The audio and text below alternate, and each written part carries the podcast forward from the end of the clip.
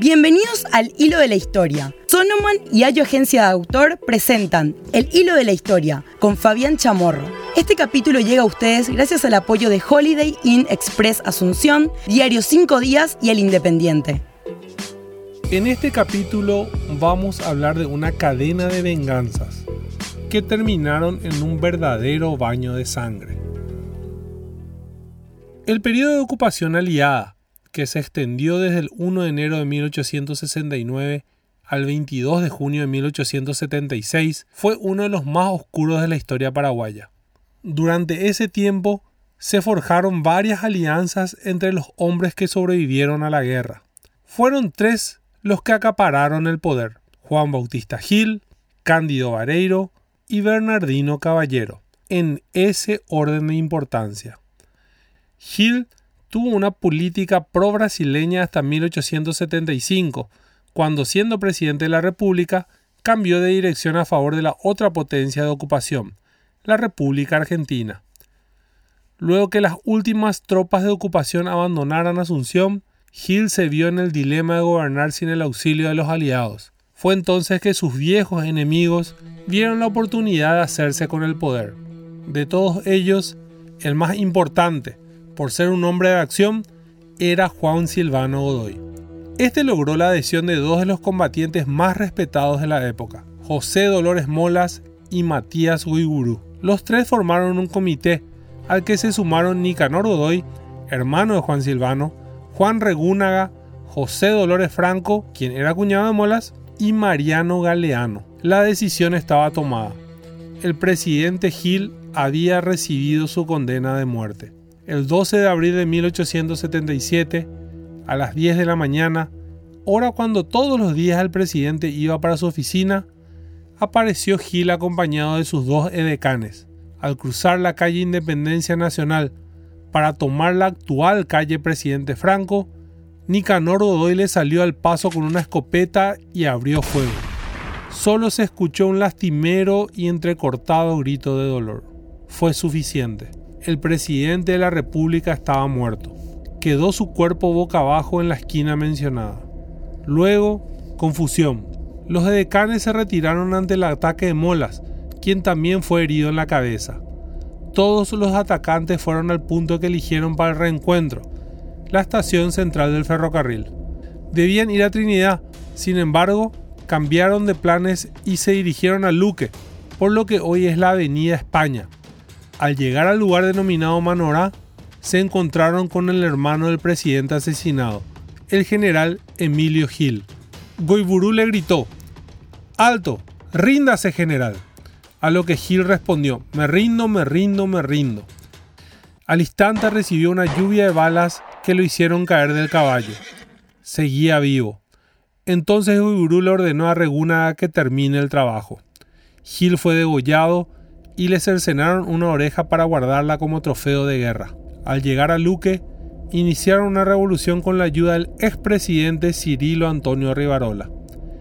Días después, los rebeldes fueron desbandados por completo. El gobierno fue implacable y cazó a los cabecillas uno a uno. La mayoría, exceptuando Rivarola y Nicanor Odoy, cayó en manos de las fuerzas de seguridad. Estando presos en la cárcel pública, varios de los implicados en el asesinato de Gil y en el levantamiento posterior, tomó la defensa del caso el doctor Facundo Machaín, uno de los hombres más ilustres de la época ejemplo de honestidad y patriotismo, quien fue responsable del Tratado de Límites con la Argentina, que había permitido al Paraguay defender sus derechos sobre Villa Occidental, hoy Villa Ayes, en los Estados Unidos de América. Hombre de gran popularidad, Machain era el candidato número uno para enfrentar al aspirante oficialista en las elecciones de 1878, el señor Cándido Vareiro. Este último contaba con el apoyo de Bernardino Caballero era la situación perfecta para sacar del camino a todos los enemigos del gobierno, especialmente a Machaín y a José Dolores Molas. Primero había que animar a los presos a que se amotinen, permitiendo que los mismos tengan un canal de comunicación seguro con Cirilo Antonio Rivarola, y luego inculpar a Machaín con cualquier cargo para ponerlo preso también.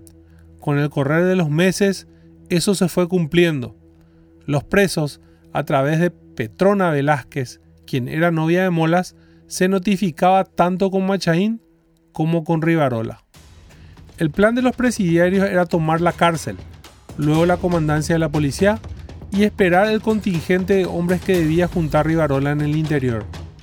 Todo esto era conocido por los hombres del gobierno. En realidad el motín era un secreto a voces, que hasta en los periódicos se advertía. Machaín, quien estaba informado de los movimientos de sus defendidos, fue arrestado el 16 de octubre de 1877 y cinco días después trasladado a la cárcel pública. El motivo, su casa se había vuelto el lugar de reunión de conspiradores. El 24 de octubre, los prisioneros se enteraron de que los hombres del gobierno habían decidido matarlos. Con la suerte echada, el 28 de octubre, y aún sin precisiones sobre Rivarola y sus tropas, comenzaron los preparativos para el motín. Se introdujeron sierras y otros elementos a la cárcel. Todos los presos, a excepción de Machaín, estaban engrillados. A las 2 de la mañana del 29 de octubre, los prisioneros tomaron la cárcel y las armas que estaban en el lugar. Se dispusieron a pelear, pero a solo minutos de levantamiento, la policía lanzó unos cohetes para dar la señal del ataque. Las fuerzas de seguridad cubrieron las esquinas de la cárcel y comenzó el asalto. La escaramuza fue breve. Los presos no estaban adecuadamente preparados para resistir. Gran cantidad de prisioneros, al no poder huir, volvieron hasta sus celdas en señal de rendición, entre ellos Molas, quien nunca pudo deshacerse de sus grillos. Luego empezó el horror. Un pelotón de militares fue hasta la celda de Molas, a quien le ordenaron que salga de ella. Mola se negó. En el acto le dieron dos balazos en el cuerpo. A un herido cruzó la puerta hasta el corredor, donde recibió un hachazo en la cabeza que lo derribó.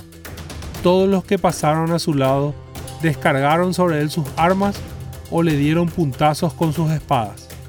De ahí fueron a buscar al médico Francisco Galeano, a quien sacaron a empujones de su celda. Lo echaron al corredor y le clavaron con un sable en el costado derecho. Galeano lanzó una exclamación de dolor y cayó al suelo. Mientras se desangraba, un grupo de soldados descargó sus armas sobre el moribundo. José Dolores Franco, otro de los reos, intentó escapar por el fondo de la cárcel, pero fue alcanzado por un soldado, quien le ensartó un largo puñal.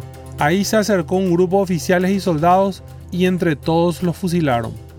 Consumados estos y otros asesinatos, se reunieron en la prevención del penal. De pronto, uno de los militares dijo, matemos a ese sabio a ver si resucita. Y se lanzaron sobre la celda de Facundo Machaín. Machaín se había negado a escapar cuando Mola se le ofreció.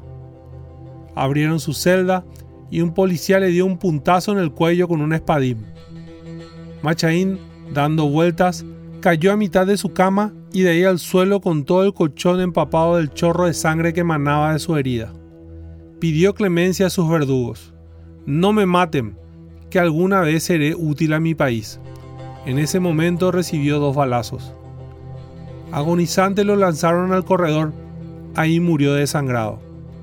Concluido el horrendo espectáculo, los asesinos robaron las pertenencias de Machaín, le sacaron el reloj, las pulseras, los botones, la cartera, la lapicera de oro. Mola, Franco y Galeano fueron enterrados en el cementerio de la Recoleta, con un grandioso acompañamiento.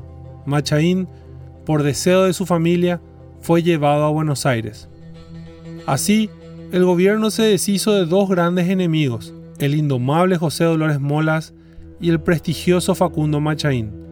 Solo les quedaba el debilitado Cirilo Antonio Rivarola, quien meses después también fue asesinado. Soy Fabián Chamorro y este fue el podcast del hilo de la historia. Este podcast llegó a ustedes gracias al apoyo de Holiday Inn Express Asunción, Diario 5 Días y El Independiente. Para imágenes de apoyo, seguimos en nuestras redes sociales, Instagram arroba chamorro y en Twitter arroba fabián-1932. El hilo de la historia es un producto de Sonoman y Ayo Agencia de Autor. Si te gustó, compartí el podcast con tus amigos. Los esperamos en el próximo capítulo.